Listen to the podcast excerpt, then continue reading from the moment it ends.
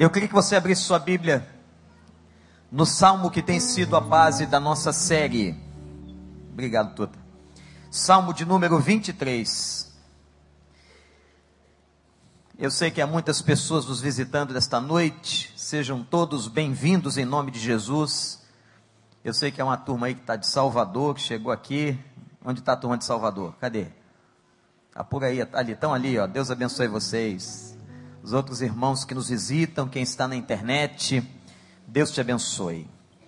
Nós estamos agora, irmãos, na sexta mensagem sobre o estresse.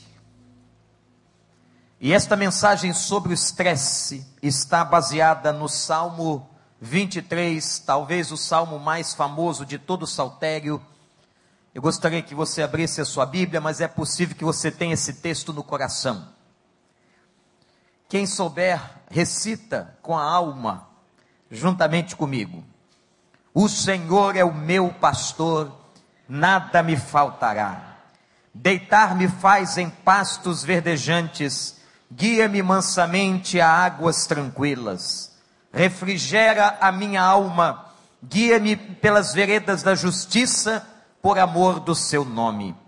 Ainda que eu andasse pelo vale da sombra da morte, não temeria mal algum, porque tu estás comigo, a tua vara e o teu cajado me consolam. Preparas uma mesa perante mim, na presença dos meus inimigos. Unges a minha cabeça com óleo e o meu cálice transborda. Certamente que a bondade e a misericórdia me seguirão todos os dias da minha vida, e habitarei na casa do Senhor por longos dias. Amém, igreja? Quem é que vai habitar na casa do Senhor? Dê um aleluia bem forte aí. A casa vai estar tá cheia. Gente, até hoje de manhã, nós começamos esse estudo no primeiro domingo de janeiro. Manhã e noite, até hoje de manhã, nós fomos até o versículo número 4. Eu queria que você agora olhasse, fixasse os seus olhos no versículo de número 5. Estamos falando sobre o estresse. E se há uma coisa que estressa o coração da gente, que nos leva até o limite, que nos tira a paz, que nos deixa noites sem dormir, que perturba o nosso coração, são as amarguras que as pessoas provocam no coração da gente. Você e eu sabemos que pessoas nos ferem. Quantas pessoas na sua vida já feriram você? Algumas nos feriram propositalmente. Mas há outras que chegaram a nos ferir de maneira acidental. O fato é que não há ninguém neste auditório, nesta congregação, que não tenha sido ferido pelo menos uma vez na sua vida. E lhes digo mais, irmãos: os ferimentos que mais doeram e que mais doem na gente, são os ferimentos provocados por aquelas pessoas que mais nós investimos amor. Quanto mais você investiu amor, afeto, que você gastou a sua energia, investiu o seu tempo, você deu oportunidades, quando o ferimento vem dessas pessoas, parece que a profundidade da ferida é ainda maior. Isso causa na gente uma coisa que a carta aos Hebreus chama de amargura. A palavra amargura, ela tem correlação com a palavra mágoa. Magoar o corpo, magoar a carne. É quando você toma uma pancada e aquele lugar, e logo naquele lugar fica um hematoma, uma mancha de sangue pisado uma marca dolorida, uma marca roxa, escura, que logo salta aos olhos da gente.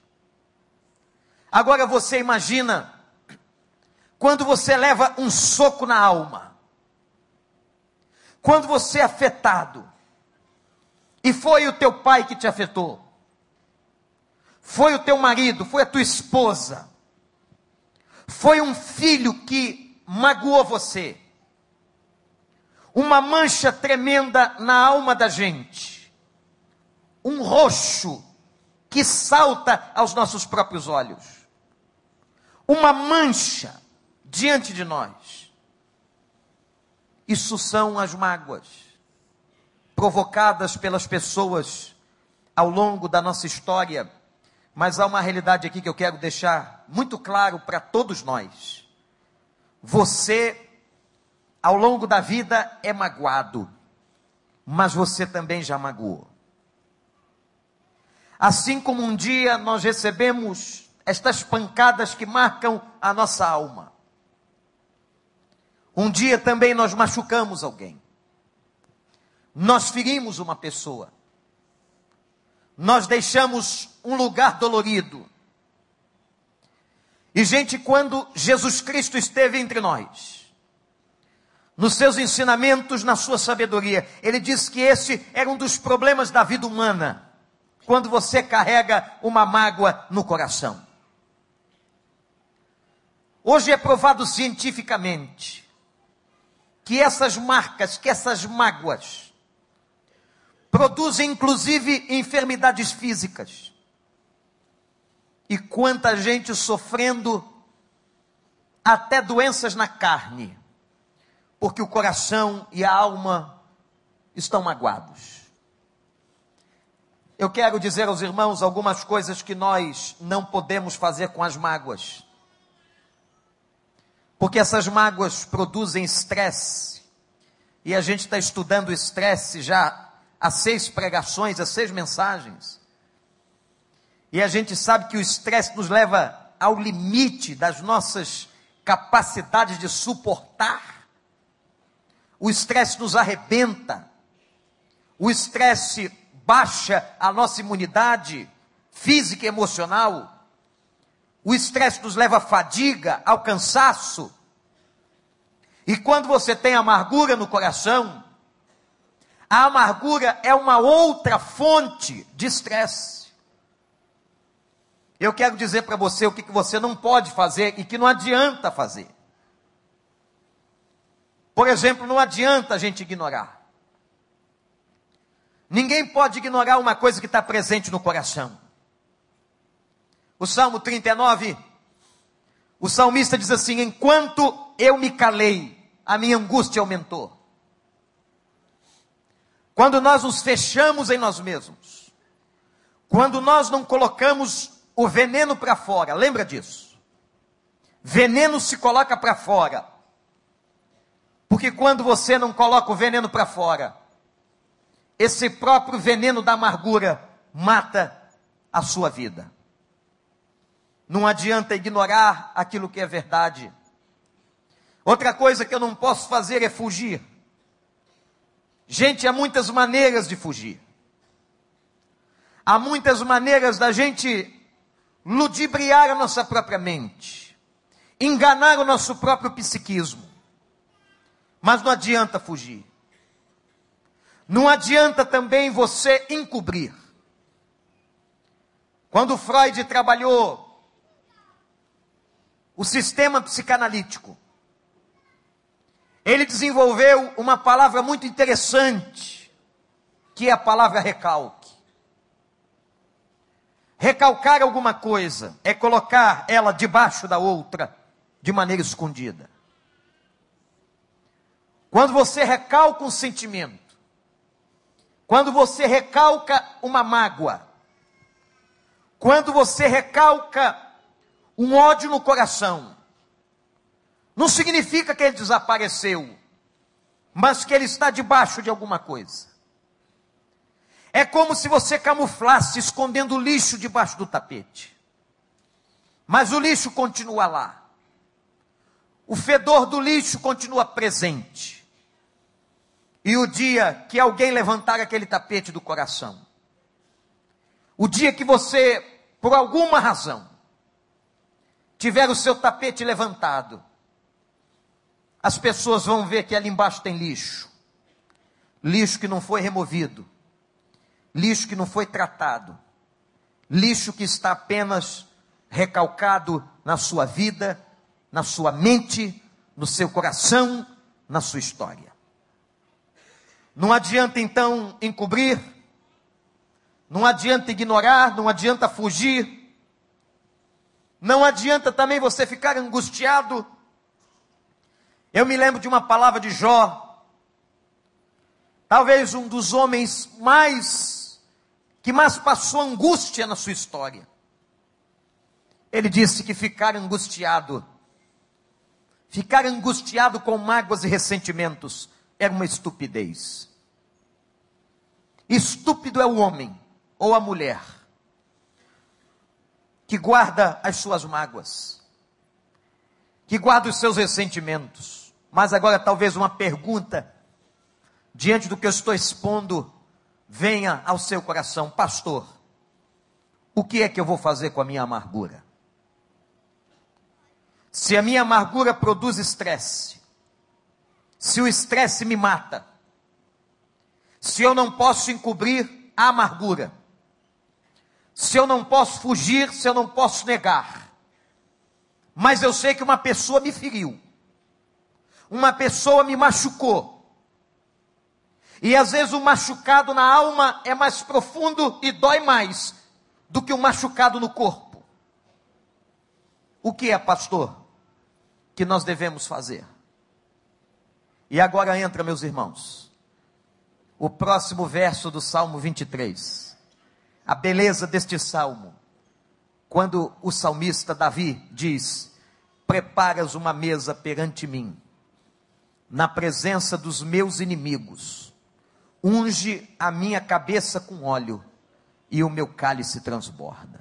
Eu queria que você agora pudesse recitar e sentir o que você está dizendo neste momento comigo diz assim: Preparas uma mesa perante mim, na presença dos meus inimigos, unge a minha cabeça com óleo, e o meu cálice transborda. De novo, igreja, preparas uma mesa perante mim, na presença dos meus inimigos, unge a minha cabeça com óleo, e o meu cálice transborda. O que é que Davi estava tentando dizer? Qual é o ensinamento que Davi está deixando para nós? Irmãos, Davi aqui está usando a imagem de um banquete e nos dá três símbolos. Três símbolos que representam os três passos que nós precisamos dar quando tivermos angústia no coração três passos que eu preciso dar, que você precisa dar, meu querido, minha querida, quando alguém machucar você. Quando alguém feriu você, quando alguém ofendeu você, intencionalmente ou ocasionalmente, sem qualquer intenção, mas a mágoa ficou. Aqui nesse texto nós encontramos três passos, e o primeiro eu quero que você anote no seu coração. Deixe que Deus faça. Anote aí. Deixe que Deus faça o acerto de contas. O texto declara que é Deus que vai preparar um banquete. O Senhor, diz a palavra, prepara o banquete na presença dos inimigos, na presença daqueles que te machucaram, na presença daqueles que te magoaram, na presença daqueles que te feriram. Quem é que feria as ovelhas? Feriam as ovelhas, os animais, ou aqueles pastores que tentavam roubar as ovelhas do rebanho. Pessoas feriam as ovelhas, ou animais que tentavam devorá-las, e é interessante que ovelha, atenção, ovelha não tem dente afiado. Ovelha não tem como se defender. ela não tem uma patada possante, ela não tem uma musculatura favorável, ela não tem como se defender. Alguém que vai atacar, gente, uma ovelha, que parte para cima de uma ovelha, vai ter vantagem. Porque não tem boca, não tem músculo, não tem unhas, não tem força na pata como tem um leão, como tem um leopardo. Não tem força para destruir o inimigo que se apresenta na frente dela. E o texto diz: O Senhor prepara uma mesa uma mesa na presença dos nossos inimigos. Eu quero que você saia daqui nessa noite sabendo o seguinte: o bom pastor, o bom pastor, leva as suas ovelhas para que elas se alimentem aos olhos e à vista de muitos lobos. Que interessante essa imagem. Ele pega o rebanho, ele conduz o rebanho, diz o texto, a pastos verdejantes. E às vezes, irmãos e amigos, os inimigos das ovelhas, os lobos, ficam à distância, como que babando, querendo destruir a ovelha, mas eles não têm coragem de se aproximar. Vocês sabem por quê? Por causa da presença do pastor o pastor presente com a sua vara e o seu cajado, a vara e o cajado que consolam as ovelhas. A ovelha olha e vê o seu pastor, e vê o seu pastor com a vara na mão, e vê o seu pastor com um cajado na mão. A ovelha se consola, porque ela sabe que aquele inimigo, que aquele animal feroz não vai atacá-la. Ela então celebra, ela então participa do banquete, nos pastos verdejantes, seguras, por causa da presença do seu pastor, o seu pastor está ali e a protege, e a consola, e a abençoa, está com ela em todo o tempo. Louvado seja o nome de Deus.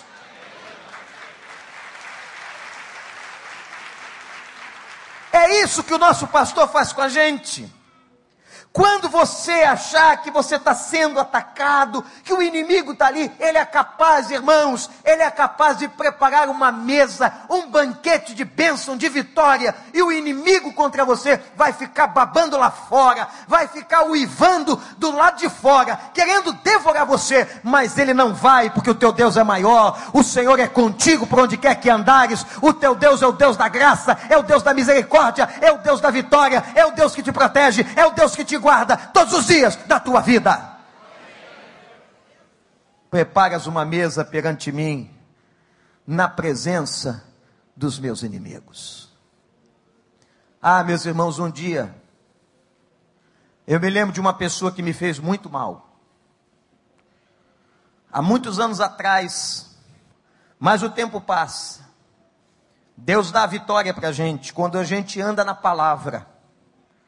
Quando nós estamos certos na palavra. E um dia eu pude sentar num restaurante e vi aquela pessoa estava compartilhando o mesmo ambiente. E eu me lembrei, aliás, fui lembrado por um colega desse texto. O Senhor prepara para nós uma mesa na presença dos nossos inimigos.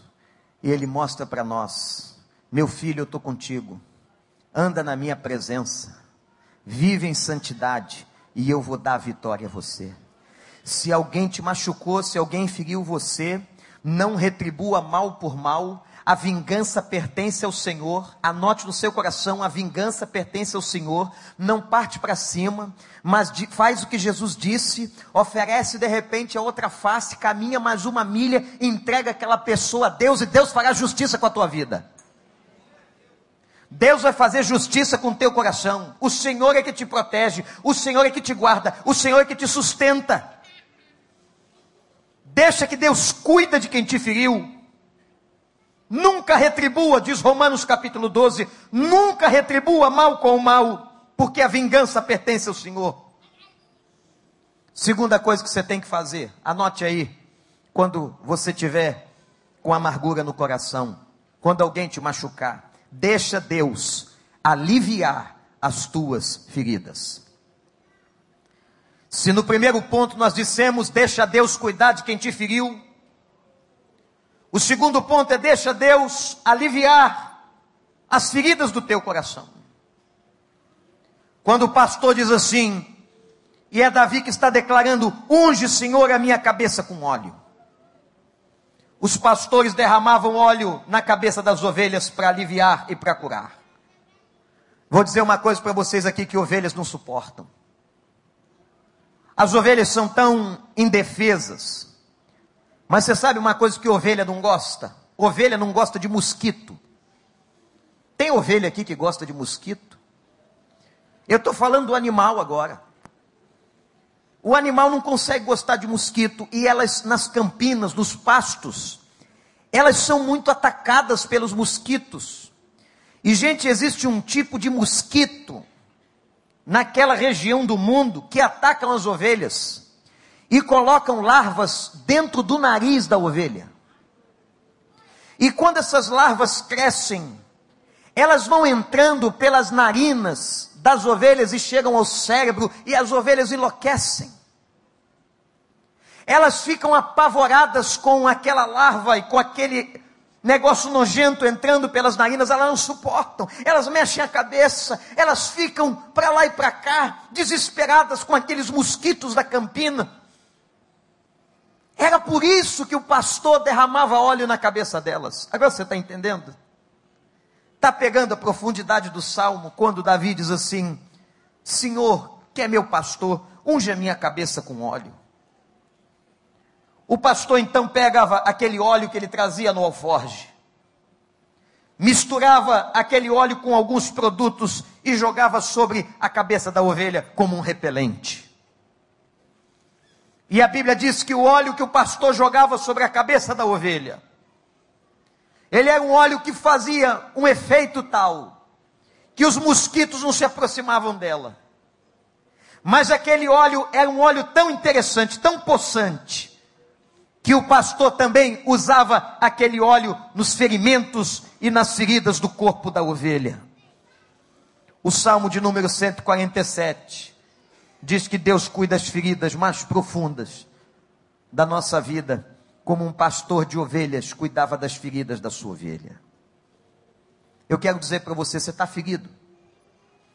Você hoje entrou aqui trazendo uma ferida no coração, machucaram você, magoaram você, um parente, um marido, a esposa, um irmão, está difícil de perdoar. Eu quero convidar você a que nessa noite em nome de Jesus, que você clame ao Senhor para jogar óleo na tua cabeça. Diz a Ele, Senhor, joga esse óleo santo, joga esse unguento, como o Senhor fazia lá na cabeça das ovelhas, faz na minha cabeça, joga sobre mim, afasta esses inimigos e alivia a minha dor, alivia o meu sofrimento, alivia o meu incômodo. Eu quero dizer a você que em nome de Jesus, o Senhor pode fazer isso na sua vida. Clame hoje ao Senhor e o Senhor ouvirá a angústia angústia do teu coração. Amém, irmãos?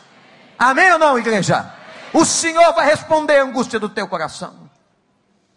Ele vai derramar esse óleo que vai tirar tudo isso, que vai fechar essa ferida que alguém fez em você, que alguém deixou em você.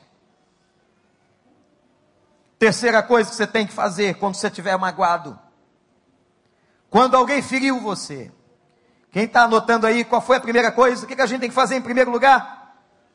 Deixa Deus acertar as contas com aquela pessoa, entrega aquela pessoa a Deus. Segundo, deixe Deus aliviar as suas feridas. Terceiro, anote, deixe Deus fazer transbordar o teu cálice. Senhor, o meu cálice transborda. Faz transbordar, Senhor. Irmãos e irmãs, o cálice só transborda se a satisfação for completa. Um cálice de vinho, muito comum em Israel, uma taça de vinho erguida, uma taça de bom vinho levantada na celebração, uma taça erguida pelos reis, essa taça transbordando, essa taça colocando o vinho para fora, cheia, era sinônimo de alegria, de satisfação, de contentamento. Eu quero declarar a você nesta noite que entrou neste lugar de oração: Deus quer transbordar a tua taça. Deus tem vinho novo para a tua vida. Você crê nisso? Deus não quer te dar o suficiente, mas Ele vai fazer você transbordar para a honra e glória do nome dEle. E você vai poder saborear a vitória, porque Deus, meus irmãos, irmãs e amigos que aqui vieram, Deus tem vinho sobrando para todos nós. E vinho é sinônimo de alegria, de celebração e de vitória. Deus tem muita vitória para você, tem muita celebração na tua casa, tem muita alegria na sua vida. É Ele que nos supre. Você está pensando que quem supre você é o outro, não é? Quem satisfaz, quem faz o teu cálice transbordar, quem é, hein? Você está pensando que vai ser teu marido? Não vai não, tadinho, ele não tem condições. A tua esposa não tem condições, os teus filhos não têm condições, os teus amigos não têm condições. Quem faz transbordar o nosso cálice é o Senhor dos Exércitos. Gente, é Ele que nos supre. Olhe agora para este versículo e você verá. Preparas uma mesa, diz comigo, preparas uma mesa perante mim, na presença dos meus inimigos. Unge a minha cabeça com óleo e o meu cálice transborda. Vamos de novo. Preparas uma mesa perante mim, na presença dos meus inimigos. Unge a minha cabeça com óleo e o meu cálice transborda. Entrega a Deus todos que te machucaram Deixa ele atuar nas tuas feridas, jogando unguento. E eu quero terminar, concluir dizendo que o último versículo do Salmo 23, o salmista diz: certamente, não há dúvida, certamente, a bondade e a misericórdia me seguirão todos os dias da minha vida ele está falando da nossa vida aqui. Olhe para mim, irmão, irmã, sabe o que Deus vai fazer com a sua vida? Se você confia nele, se Jesus é o teu pastor, se você entregou a vida a Ele, se o Espírito Santo mora em você, se você é dele, a bondade e a misericórdia vão seguir você todos os dias, todas as manhãs. A misericórdia vai ser renovada ao meio-dia, no final da tarde, ao anoitecer, pelas madrugadas, no primeiro dia da semana, no segundo, no terceiro, no quarto, no quinto, no sexto, no sétimo, no segundo mês, no décimo segundo e por toda a tua vida. A bondade e a misericórdia do Senhor serão sobre a tua vida é a tua casa. E diz a palavra sobre o futuro.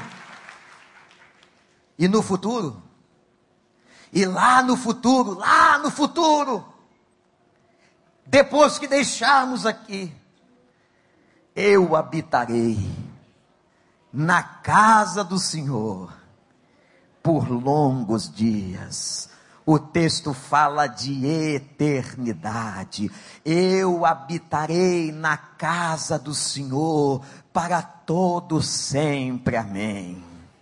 Ah, meus irmãos, nós devíamos sair daqui agora fazer uma festa. Tem tanta festa acontecendo por aí hoje na Barra da Tijuca, no Recreio, na Zona Sul, nos morros da cidade, tem tanta festa. Mas eu quero dizer a vocês que festa de verdade quem faz é o povo de Deus.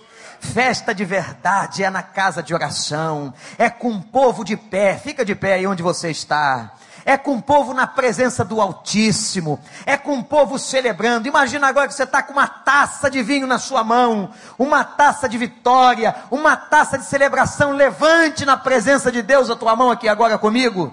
Levanta a tua mão na presença do Altíssimo agora.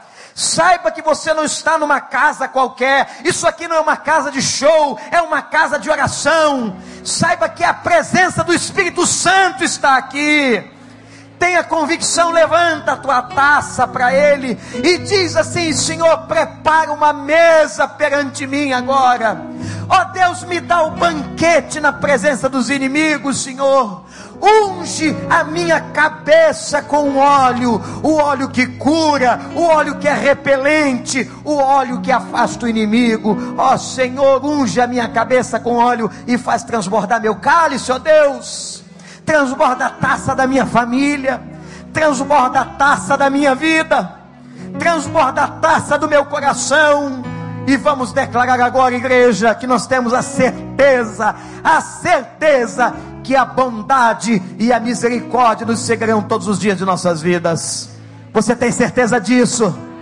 Então diga para ele: a bondade e a misericórdia, a bondade e a misericórdia me seguirão todos os dias de minha vida e eu com alegria declaro, Senhor, que eu habitarei na tua casa. Eu habitarei na tua casa porque é promessa tua. Eu habitarei na tua casa porque Jesus ressuscitou primeiro e eu vou ressuscitar também. Eu habitarei na tua casa porque o Senhor vem buscar a tua igreja. Eu habitarei na tua casa por longos dias. A eternidade é na tua presença, Senhor. Ó oh, Pai, muito obrigado por essa noite. Obrigado por esse salmo, Deus Obrigado pelo estudo que nós fizemos na tua palavra, como nós aprendemos com as ovelhas, como nós aprendemos muito mais com o pastor das ovelhas.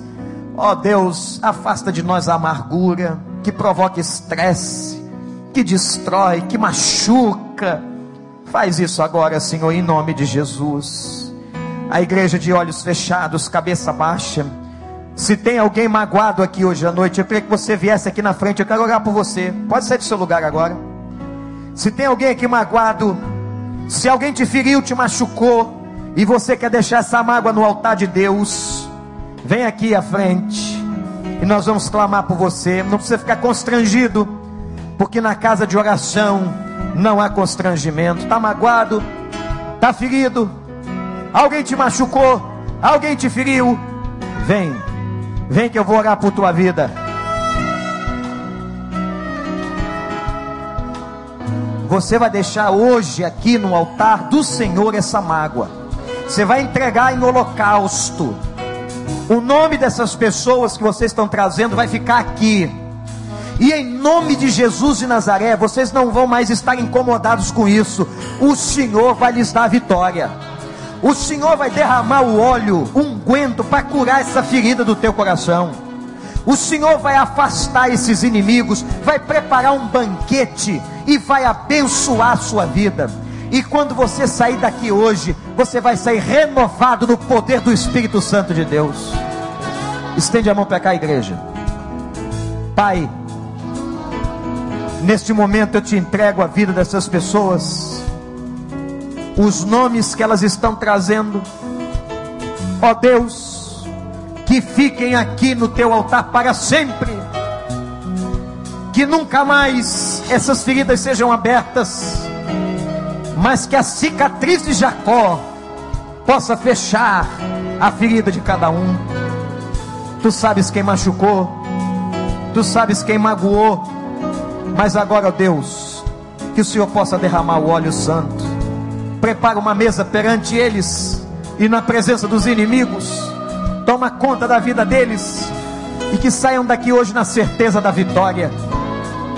Que a tua bondade e a tua misericórdia possam segui-los todos os dias de suas vidas e a convicção de que habitarão na casa do Senhor para todo sempre.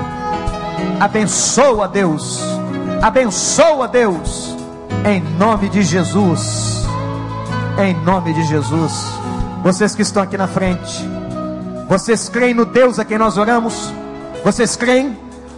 Vocês que vieram aqui, vocês creem na oração? Vocês creem no poder do Espírito Santo? Vocês confiam que Deus ouviu a sua prece agora? Você vai deixar aqui esse nome. E o Senhor, a partir de hoje, dessa noite, vai mudar a tua sorte.